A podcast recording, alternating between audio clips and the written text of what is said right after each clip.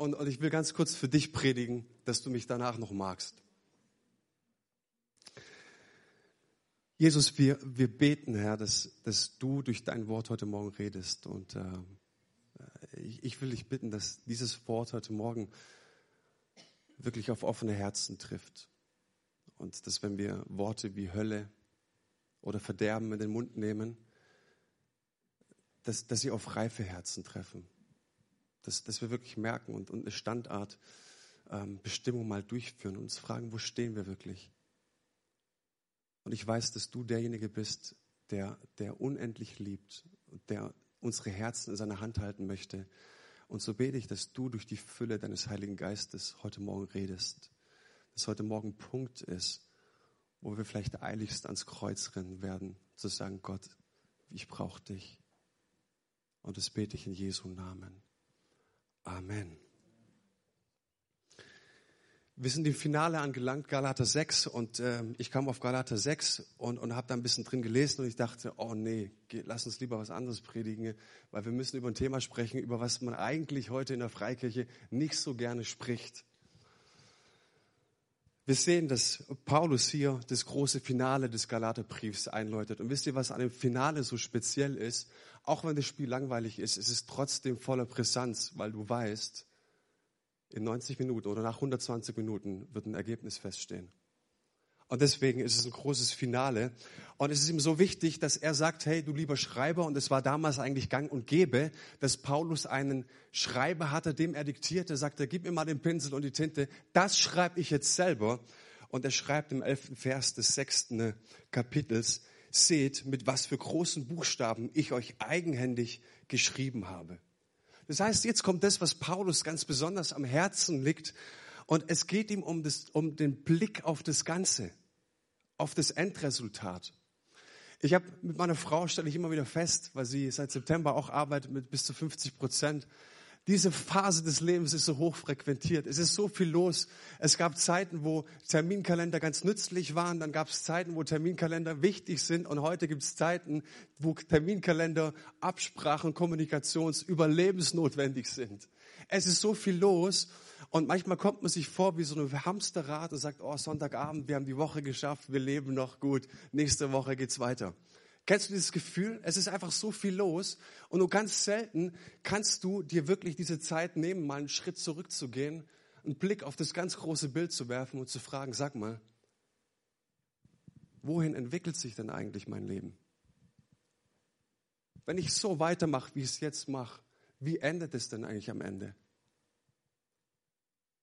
Wo, wo führt es alles hin?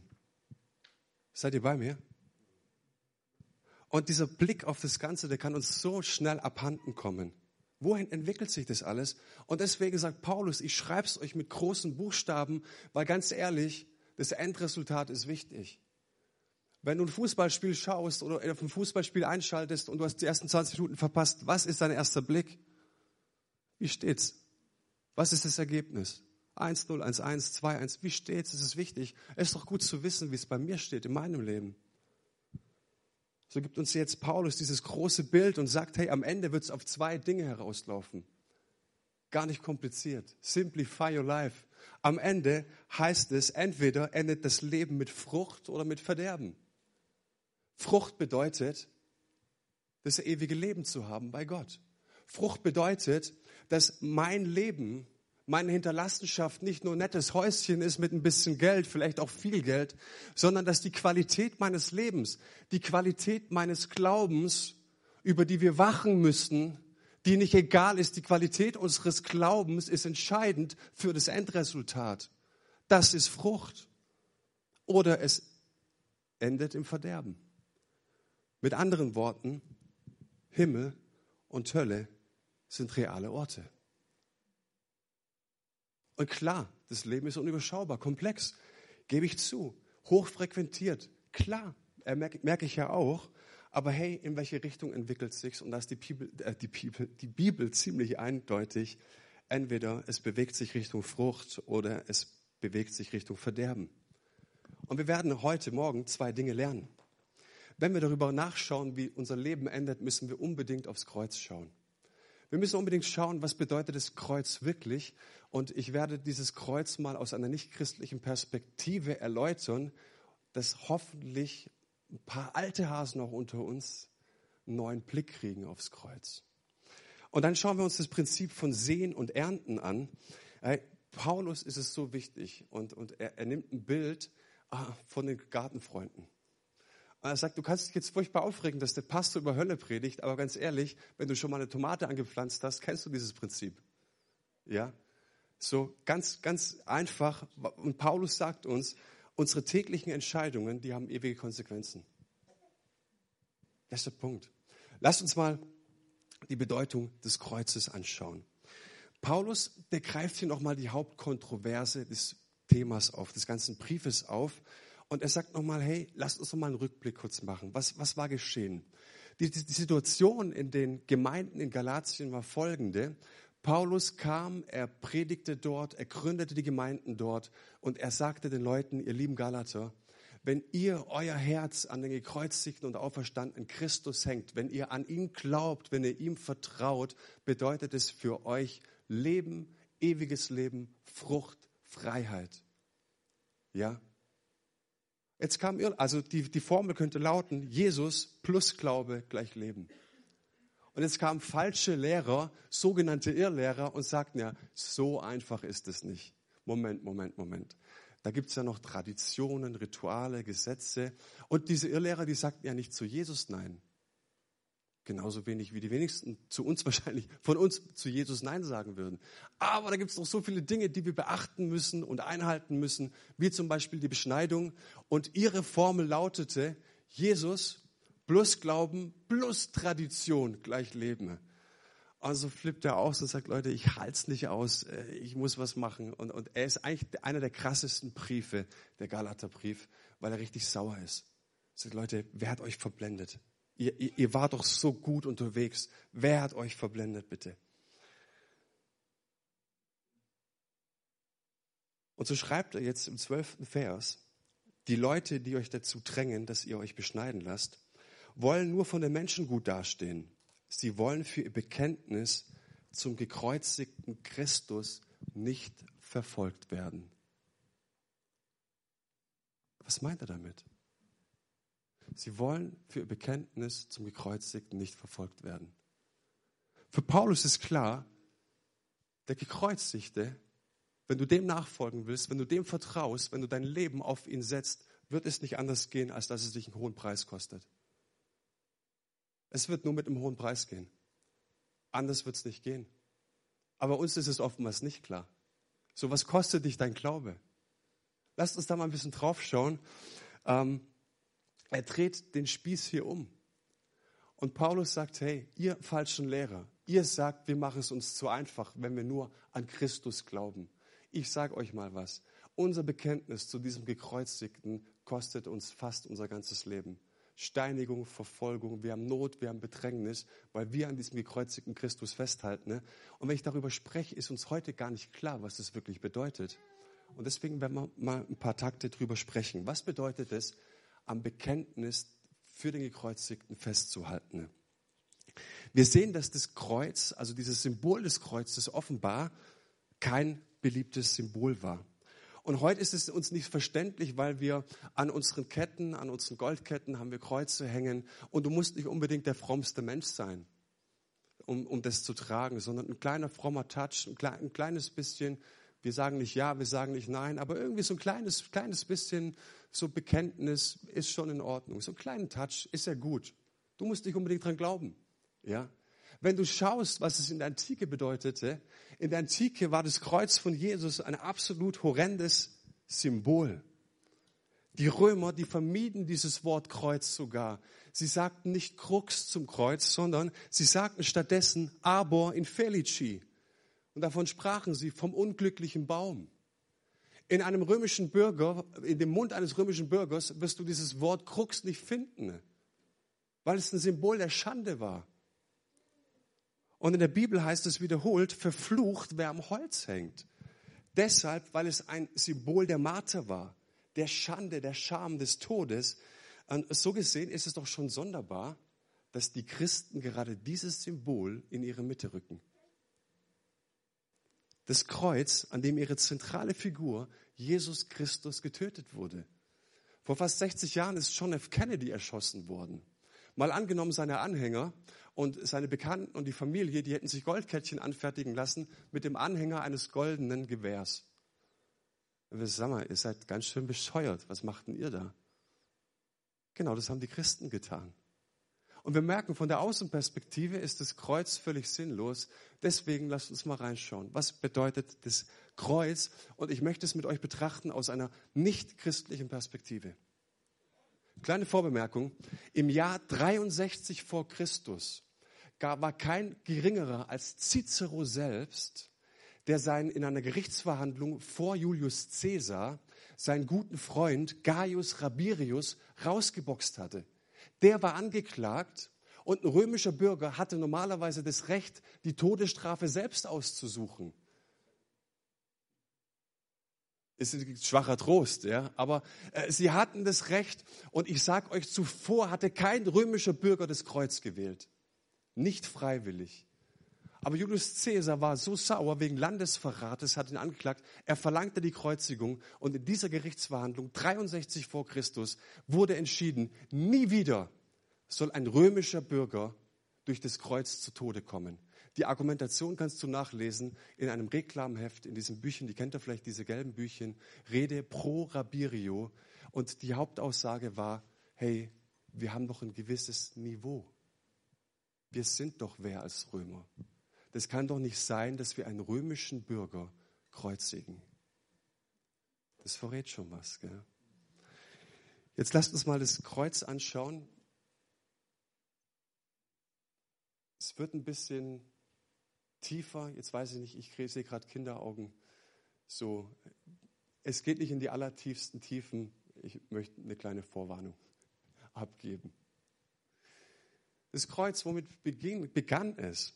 Es begann mit dem Urteilsspruch, auf Lateinisch heißt es, ibis ad crucem. Du gehst ans Kreuz. Das waren die drei gefürchtetsten Worte in der Antike, die es gibt. Du gehst ans Kreuz. Ibit ad crucem. Das bedeutet, das Kreuz war der Höhepunkt und Meisterleistung des menschlichen Sadismus. In römischen aristokratischen Kreisen gibt es Aufzeichnungen, wo Menschen berichten, ne, da hat jemand über das Krux gesprochen und da ist eine Frau ganz schlecht geworden. Das singen wir heute in unseren Liedern, du bist geschlachtet für uns und so weiter. Hat es kommt raus wie nichts während einem Gena am Morgen. Aber in den Kreisen, der ist schlecht geworden, ne, weil jemand über das Krux gesprochen hat. Es begann jetzt also mit, dieser, mit diesem Urteil, ibis ad crucem. Und dann wurde dieses, dieses Urteil sofort vollzogen. Du wurdest den Folterknechten übergeben und die durften erstmal ihre Spielchen mit dir treiben. Und dann ging es von diesem Spielchen um in die Geiselung. Und die Geiselung war deshalb so brutal, weil dieses Folterwerkzeug aus einem Stab bestand, an dem Lederriemen befestigt waren. Und in diese Lederriemen waren Metall- und Knochenstücke eingewoben. Brutal war es deshalb, weil die Obergrenze an der Anzahl der, der Schläge unbegrenzt war. Das heißt, du bist angewiesen auf einen sensiblen Folterknecht. Bei unsensiblen Folterknechten kam es vor, dass die Verurteilten starben. Das heißt, du brauchst einen sensiblen Folterknecht, der kurz vorher aufhört. Und am Ende dieser Geiselung bist du zurückgeblieben als Verurteilter. Dein Körper war eine einzige Wunde. Und jetzt musstest du den Querbalken, nicht das ganze Kreuz, den Querbalken durch die Stadt tragen, nicht den kürzesten Weg, den längsten Weg. Das, das hat ein paar Gründe. Ich werde es jetzt aus Zeitgründen nicht erörtern. Fakt ist auch, an die Kreuzigung ähm, war deshalb so brutal, weil die Gekreuzigten nicht begraben wurden. Und nach antikem Denken war die, das Begräbnis, die Beerdigung, erst dann kamen auch die Seelen zur Ruhe. Das heißt, die wurden verwest dort hängen gelassen, bitte außerhalb der Stadttore wegen der Verwesung, wegen des Gestanks, aber bitte nicht so weit weg wegen der Abschreckung. Ja. Also wir merken, das ist schon was gewesen. Ne? Und ich muss dir auch sagen, betone das deshalb, das ist, geht auch aus Aufzeichnungen hervor, du hast da nicht freiwillig hingeschaut. Wenn du aus der Stadt gegangen bist, deine Arbeit zu verrichten, du hast nicht freiwillig aufs Kreuz geschaut, weil es Meisterleistung des menschlichen Sadismus ist. Da schaust du nicht hin, wenn du einigermaßen gesund bist. Und dann wurde der Verurteilte nackt ausgezogen, am Querbalken angenagelt, mit einer speziellen Vorrichtung hochgezogen und dann auch an die Senkrechte mit seinen Füßen angenagelt. Und ich muss dir sagen, als Gekreuzigter bist du einer vollkommenen Machtlosigkeit ausgesetzt. Ich hatte vor ein paar Jahren Nierensteine, die mir abgegangen sind. Hat es schon mal jemand erlebt? Oh, das ist ein Spaß. Echt. Du hast Schmerzen ohne Ende. Ärzte sagen, das ist wie, eine, wie, wie die Vene einer Frau, wenn es jetzt kurz, kurz davor ist. Ja, so. Und ich habe es gerade in die Notaufnahme geschafft und ich lag am Boden ne, und da hat mich zusammengekrümmt. Ich konnte nicht mehr laufen. Warum? Es ist ein ganz normaler Reflex, dass wenn du Schmerzen hast, dass du dich hinlegst und dich zusammenkrümmst. Das kannst du als Gekreuzigter nicht tun. Wenn du hinfällst und eine Beule am Kopf hast, dann ist deine normale Reaktion, ein Kühlpack draufzulegen. Stimmt's? Das kannst du als Gekreuzigter nicht. Du kannst auch die Fliegen und alles Zeug, was da kommt, nicht vertreiben. Du hängst dort. Und jetzt gab es auf der Senkrechte des Kreuzes einen Sitzpflock und dieser Sitzpflock, der hielt nur zur Hälfte dein Körpergewicht auf. Sehr sadistisch. Das heißt, du musstest dich immer wieder ausrichten, was unglaubliche Höllenschmerzen verursacht hat. Und dann lässt du dich wieder fallen. Und du musstest dich aufrichten, um richtig Luft zu holen. Das ist das Sadistische dabei. Und mit der Zeit kugeln dir die Schultern aus. Und es verursacht solche Schmerzen, dass sich der Körper entstellt und erstarrt und dein Gesicht dabei entstellt wird. Und in dieser Haltung musst du jetzt deine Notduft verrichten. Das ist schon was. Und so wird der Gekreuzigte jetzt seinen Angehörigen und den Familien präsentiert. Da hast du nicht länger als eine Sekunde hingeschaut. Für den Gekreuzigten leiden. Fakt ist auch, dass der Gekreuzigte sich nicht hinlegen kann und sterben, um zum Sterben. Und das ist ein tiefer, eine tiefe Sehnsucht, ein tiefer Wunsch des Menschen, dass er sich auf die Erde legen kann, um zu sterben. Und dann traf der Tod ein durch Ersticken, durch Verdursten oder durch Kreislaufversagen. Nicht verblutet. Das heißt, das Kreuz war ein Verbrechertod. Das Kreuz war voller Scham, das, Kreuz war voller Schande. Du wolltest nicht draufschauen, wenn du es gesehen hast. Und jetzt entstand im ersten Jahrhundert eine Bewegung des Christentums. Und was machten die? Die stellten genau dieses Kreuz von ihrem Herrn Jesus Christus in die Mitte ihrer Verkündigung. Die Kreuzigung dieses Mannes soll eine gute Nachricht sein? Wollt ihr mich veräppeln? Wer kommt denn auf so einen Gedanken? Hast du mal was von Marketing gehört? Hast du mal was von Werbung gehört, dass man das ein bisschen geschickter anstellen sollte? Dass das Kreuz mit einer Religion zu tun haben sollte. Also wer kommt auf so eine Gedanken? Wer hat sich das ausgedacht? Und wenn du ein bisschen Ahnung von Marketing hättest, habe ich mir oft gedacht, hey, die ersten Christen hätten das vertuschen sollen. Auferstehung, ja super, ja, ist er halt beim Unfall ums Leben gekommen, aber er ist auferstanden und dann wäre doch die Botschaft immer noch richtig cool und kräftig und lass doch lieber verkündigen, was er alles kann, welche Power in der Auferstehung ist. Vertuscht doch das Kreuz. Und genau das taten sie nicht. Sie vertuschten es nicht, sondern sie stellten es in die Mitte ihrer Botschaft. Jesus Christus, der Gekreuzigte. Paulus sagt von dieser Botschaft, das ist das Wort vom Kreuz. Und in den Versammlungen lassen sie durch die Reihen Brot und Wein gehen. Zum Gedenken, zur Vergegenwärtigung, was Christus für sie getan hat. Wenn du dich dieser Gemeinschaft anschließen willst, sagen sie, es geht nicht anders, als dass du dich taufen lässt. In was? In den Tod, in seinen Tod und in die Auferstehung. Und soll ich dir was sagen? Leichter konnten es die ersten Christen dir nicht machen. Und leichter kannst du dir keine Kirche machen. Auf was sehst du? Und ich habe mir wirklich die Frage gestellt, jetzt mal Hand aufs Herz. Hätte ich mit meinem Namen dazu gestanden, zu dieser Scham, zu dieser Schande, wo kein Mensch hinschauen will, hättest du dich mit deinem Namen in Verbindung bringen lassen mit diesem gekreuzigten Christus? Come on, sei mal ganz ehrlich. Hey, Kirche ist doch kein Spaßunternehmen, Mann. Wir sind die Kirche von diesem Gekreuzigten. Was ist dir dein Glaube wert? Und es gibt eine Innen- und es gibt eine Außenperspektive. Die Außenperspektive sagt, ihr seid alle Schwachköpfe. Was rennt ihr dieser Scham hinterher, dieser Schande hinterher? Die Innenperspektive sagt aber, der, der da am Kreuz hängt, der trägt im Moment meine Schuld. Der dort gerade hängt, dem sein Gesicht entstellt ist, der vielleicht seine Notdurft verrichtet, der trägt meine Schuld. Was ist dir dein Glaube wert?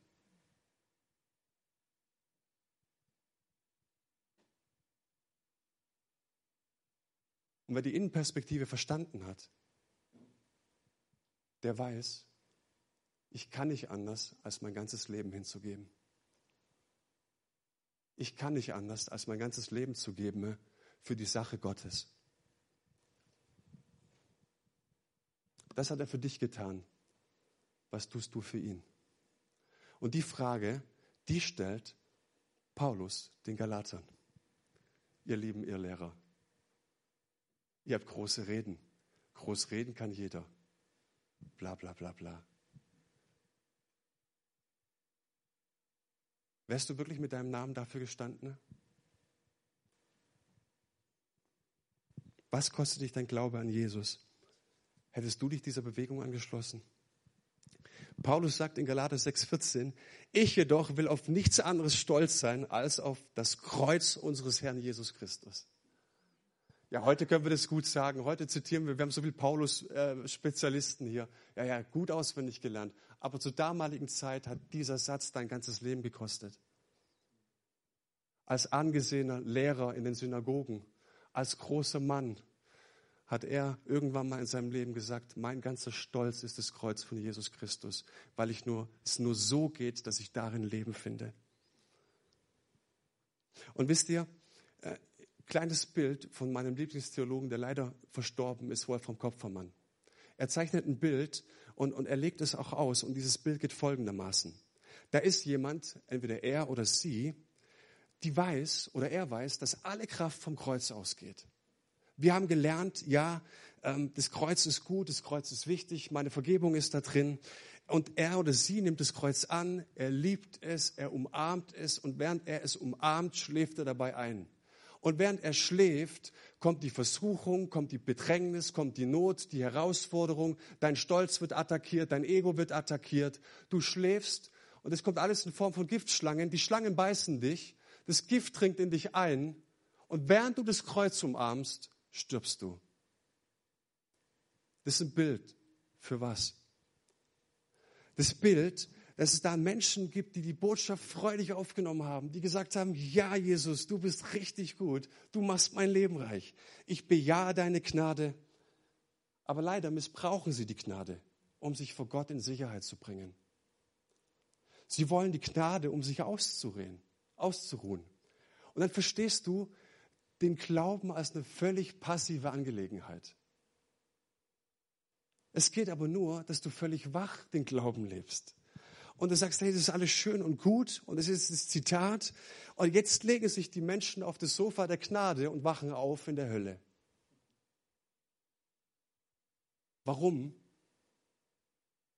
Weil wir das Kreuz missbrauchen. Wir, wir, wir sagen ja, Pastor, ey, und so eine, wenn du heute das erste Mal da bist, es wird nicht jeden Sonntag hier predigt, das ist das erste Mal in drei Jahren, dass ich so ein bisschen mehr mal ins Detail gehe, okay? Sonst geht es bei uns anders zu. Aber weißt du, wir lieben das doch, wenn ich dir sage, alles ist in Ordnung. Du gehst nach Hause und ich sage, alles ist in Ordnung. Aber du magst mich nicht mehr, wenn ich dir sage, hey, vielleicht ist nicht alles in Ordnung. Und denk mal drüber nach, der Brief an die Galater war nicht an Heiden geschrieben, sondern an Gemeinden.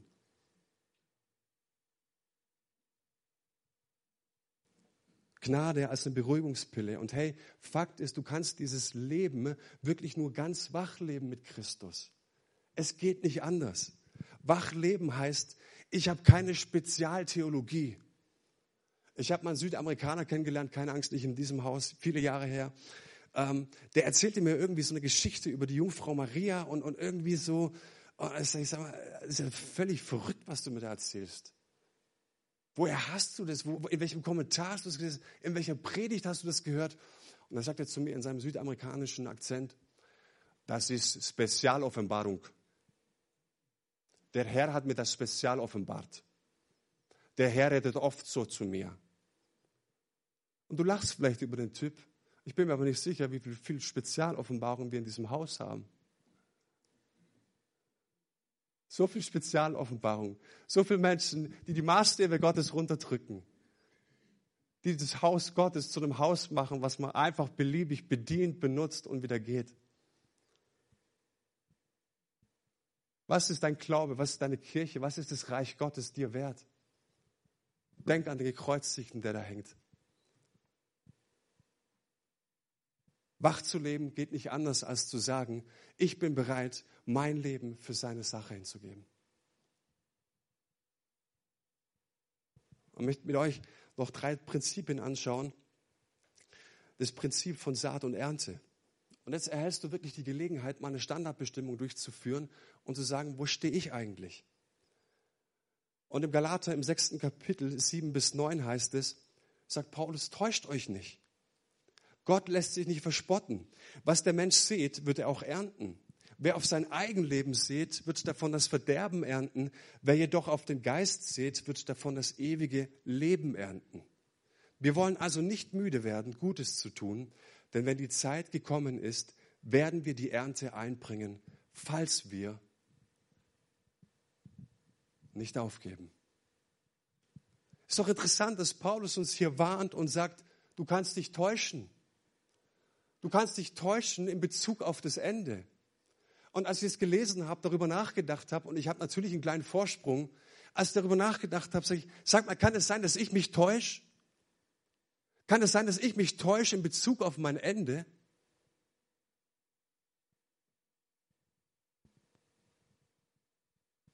Wie ist es möglich, dass wir uns täuschen können, habe ich mich gefragt. Und ich finde, die Sache, wenn wir über Saat und Ernte nachdenken, das ist die Sache, die ein bisschen tricky ist, dass alles anfängt mit so einem kleinen, winzig kleinen Samenkorn. Fast zu übersehen. Mal angenommen, ich hätte jedem von euch ein kleines Samenkorn auf den Sitz gelegt. Hättest du es gesehen? Wahrscheinlich nicht. Du hättest es übersehen. Warum? Weil es einfach so klein anfängt. Und das Problem ist, wir wissen nicht immer, was für eine Saat gerade in uns aufgeht, weil es eben so klein ist. Und deswegen Prinzip Nummer eins, ein kleiner Anfang. Wir lesen im sechsten Kapitel, Vers 15, in Christus sind wir neu geschaffen.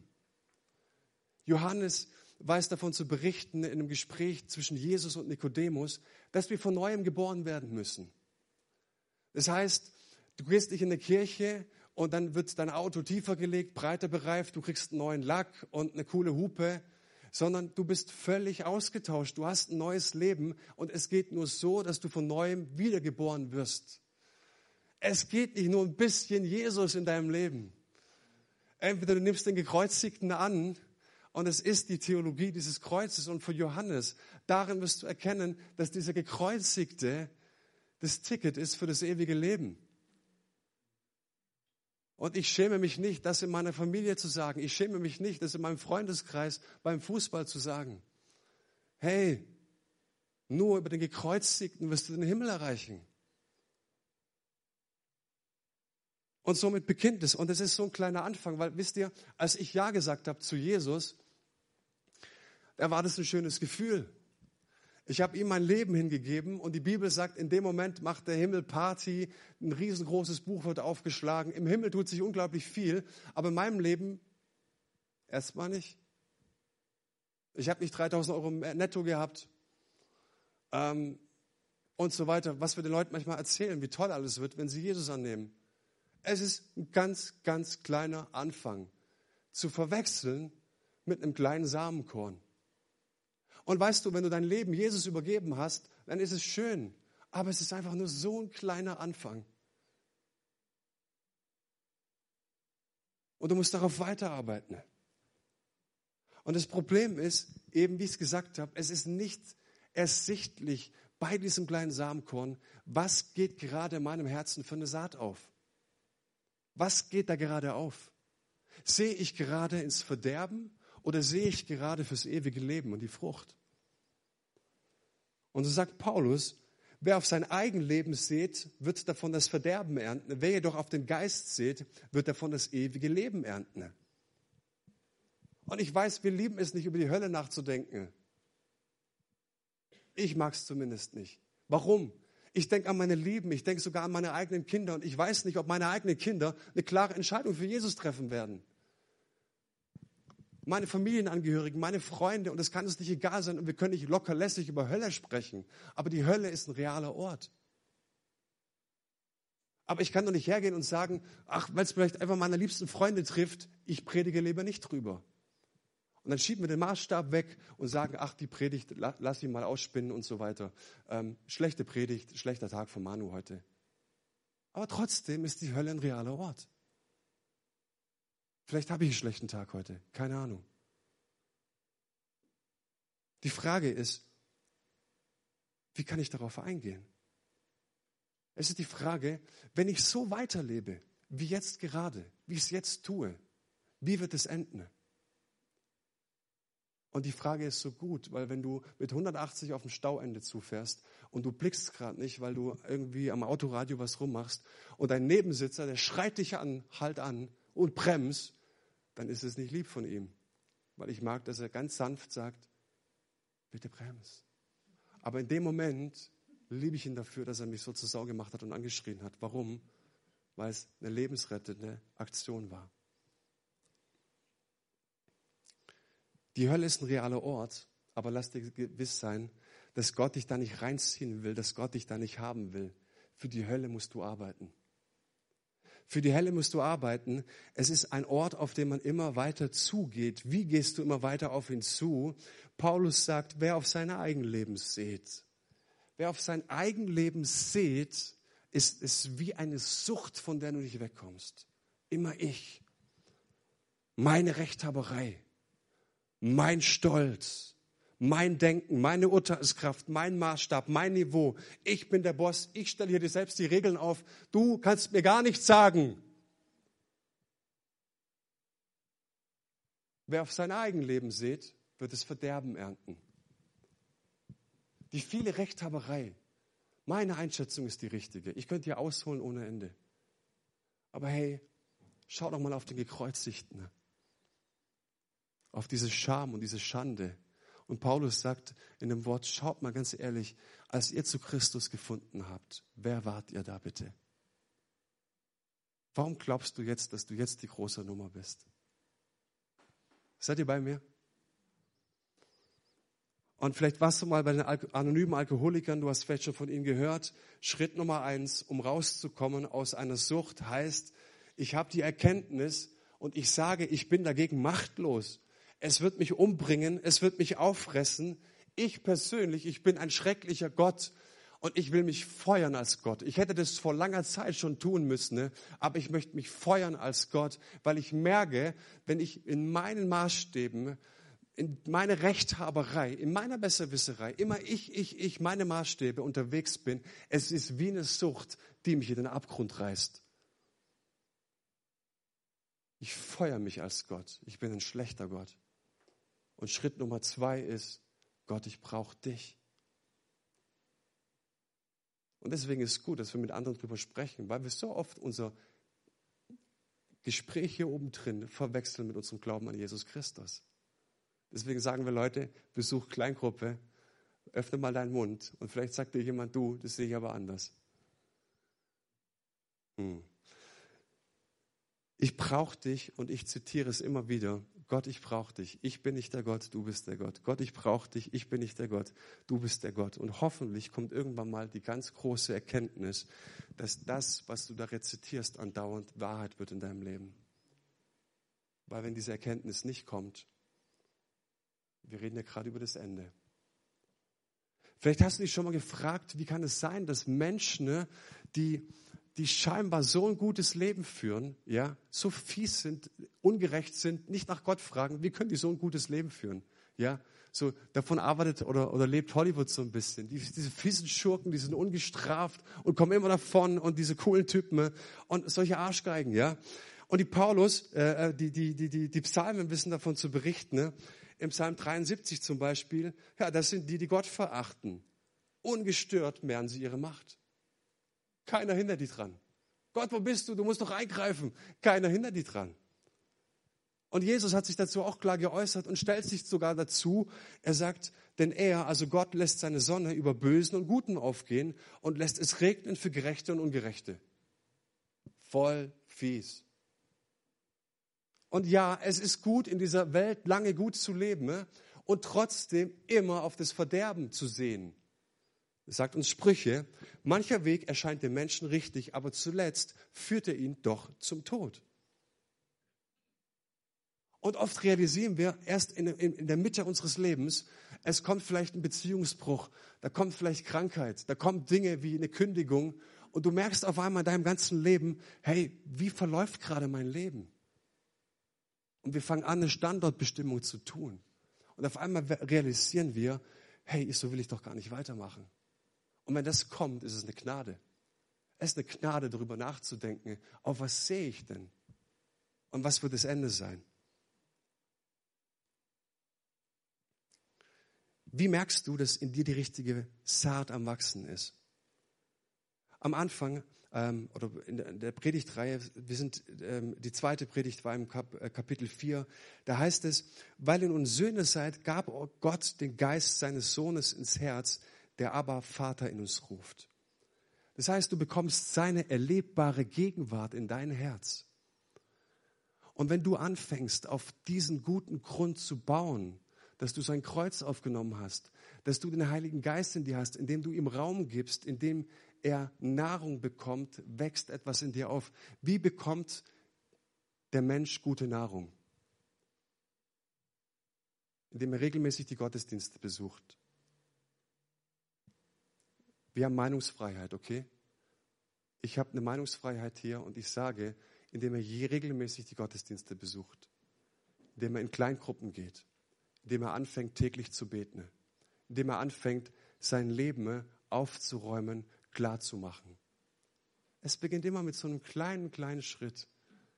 Aber es ist die Frage, wie wir darauf bauen. Prinzip Nummer zwei, keine Angst, dauert nicht mehr lange. Es sind kleine Schritte. Ein kleiner Anfang mit kleinen Schritten. Und das irritiert uns nämlich, weil wir oftmals in Predigten verstehen, ne? ah, großer Anfang und noch viel größere Schritte und irgendwann bist du die Maschine Gottes. Nein, kleiner Anfang, kleine Schritte. Wir sind umgezogen in ein Häuschen und hatten neben der Terrasse so ein, so ein Blumenbeet, das total verwildert war. Was habe ich gemacht? Kleiner Schritt, Pflanze ausgerissen, noch eine ausgerissen. Und dann waren irgendwann mal alle weg. Das Geheimnis waren ganz viele kleine Pflanzen. So, dann Erde abgetragen, viele kleine Schritte, neue Erde gebracht, Rasen gesät, ja, ganz schön, so mini, mini Rasendinger, schön alles vorbereitet, die schön eingetrampelt und dann schön gesät, morgens, mittags, abends, ist ein bisschen stressig. Und irgendwann mal kommt ein Rasen und das Geheimnis waren die vielen kleinen Schritte. Die vielen kleinen Schritte. Und du kannst die Saat nicht schneller wachsen lassen. Sie hat ein veranlagtes Vermögen. Und wenn Gott deinen Geist in dich, seinen Geist in dich gegeben hat, dann hat er ein veranlagtes Vermögen. Und er ist darauf ausgerichtet, auf viele kleine Schritte. Und deswegen sagt Paulus, wir wollen nicht müde werden, Gutes zu tun, weil er weiß, ja, bei diesen vielen kleinen Schritten können wir müde werden. Ja, es kommt vor, dass wir aufgeben und vielleicht bist du dran, hast für was gebetet, du hoffst auf irgendetwas und es kommt nicht und du bist müde geworden. Und ja, manchmal überschätzen wir tatsächlich, was wir in einer bestimmten Zeit erreichen können. Aber wir unterschätzen auch, was durch konstante Treue Möglichkeit wird. Stimmt's? Konstante Treue, viele kleine Schritte. Und ich glaube, das ist das Geheimnis jeder Beziehung. Ich kann meiner Frau einmal im Vierteljahr ein riesengroßes Geschenk machen. Freut sie sich auch drüber, bestimmt. Aber das Geheimnis einer gesunden, einer guten Beziehung sind doch die vielen kleinen Aufmerksamkeiten des Alltags. Viele kleine Schritte.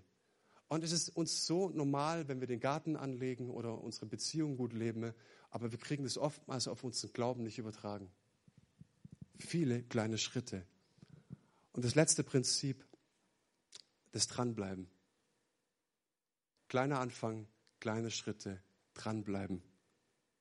Und klar liegt es in der Natur des Sehens und des Ernsts. Ich habe gerade schon gesagt, dass du das Endresultat nicht gleich siehst. Und das ist doch das Ärgerliche manchmal, oder? So wie schön wäre es, ich stecke einen Samen in die Erde und am nächsten Morgen steht die Sonnenblume. Aber das ist es nicht. Und ich glaube, dass der Schlüssel darin liegt, im Dranbleiben. Und in Vers 9 heißt es, denn wenn die Zeit gekommen ist, werden wir die Ernte einbringen, falls wir nicht aufgeben. Und das finde ich krass. Da gibt es jetzt diesen allmächtigen Gott, diesen souveränen Gott, der das Universum in seiner Hand hält. Mein Name ist in sein Buch geschrieben. Er hat mich gesegnet mit allem geistlichen Segen in der Himmelswelt. Er hat mir seinen kostbaren Namen gegeben. Wir sind Sieger mit ihm. Hey, er kann doch alles. Aber er sagt, ich rechne mit dir. Das alles wird nur möglich, wenn du dran bleibst. Wenn du nicht aufgibst. Ist doch interessant, dass Paulus hier dieses Wort falls einsetzt. Ich habe im Griechischen nachgeschlagen, was da wirklich steht. Da steht falls. Und ich bin am Ende, möchte euch noch ein kurzes Video zeigen. Es ist so wichtig, dran zu bleiben, nicht aufzugeben, keine Theologie der Resignation zu bauen. Und ich wünsche mir so sehr, ich wünsche mir echt so sehr, dass, dass Menschen anfangen, darüber nachzudenken, was ist mir mein Glaube eigentlich wert? Was ist mir meine Kirche wert? Was ist mir die Sache von Jesus Christus wert? Er hat einen kleinen Anfang in dein Leben gesetzt und möchte, dass du kleine Schritte gehst und dass du dran bleibst. Und was dranbleiben bedeutet, möchte ich dir in diesem Video illustrieren.